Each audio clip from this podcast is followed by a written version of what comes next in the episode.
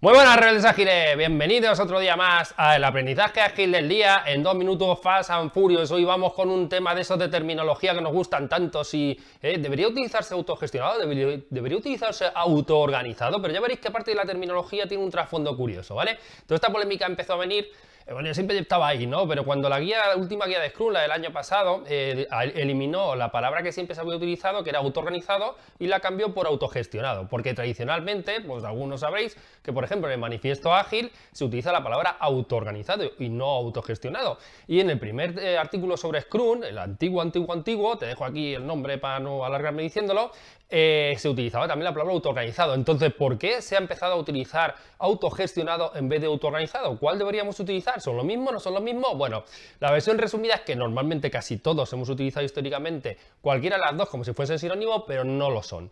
Y la razón por la cual ahora que vais a escuchar más autogestionado en vez de autoorganizado va a ser así, versión resumida en Fast and Furious, porque autoorganizado, y esto en palabras de los autores de Scrum, ha hecho mucho daño al no dejar claro o explícito que deberíamos como equipo autoorganizado tener unos compromisos y satisfacer las necesidades de la organización.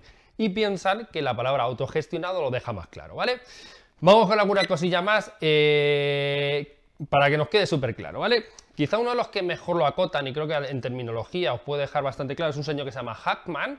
Eh, te dejo el libro de 2012 donde habla sobre esto, te dejo aquí el libro. Y entonces Hackman eh, define, tiene una matriz, en la, de hecho te dejo un post donde cuento esto también, te dejo ahí un post donde cuenta los niveles de eh, autoridad, ¿vale? Desde más autoridad o menos autoridad. Y en uno de ellos él no habla de autoorganizado, pero sí habla de autogestionado. Y define que autogestionado, un equipo autogestionado es el que obviamente hace las tareas, el que como todo el mundo, pero además eh, se, responsabiliza, de la gestión, ¿vale? Entonces autogestionado, obvio, esto es una obviedad, se responsabiliza de la gestión entendiendo de que determina el cómo hacer las cosas, cuánto puede hacer y hacer seguimiento de cómo va. Pero deja fuera del autogestionado que fije los objetivos o que se autodiseñe, ¿vale? Eso lo deja fuera, ¿vale?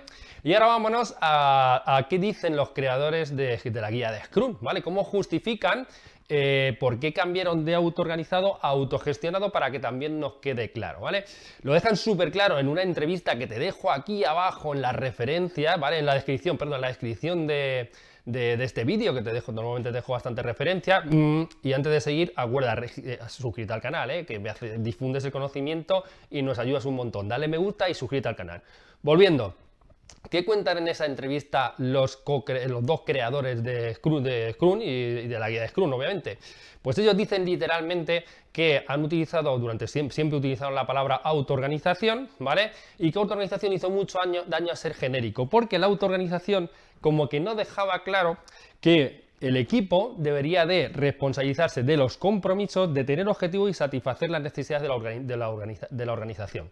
Y por ello creen que la palabra autogestión lo deja más claro. Y de ahí viene el cambio, ¿vale? Para no dejar tan abierto el concepto al usar autoorganización y al utilizar autogestión, dejar claro que el equipo, aun siendo autogestionado, es responsable de los compromisos, de los objetivos y de satisfacer las necesidades de la organización. Y que la agilidad te acompañe y nos vemos la semana que viene. Recuerda suscribirte, darle me gusta, nos vamos a los cuatro minutos y que la agilidad te acompañe.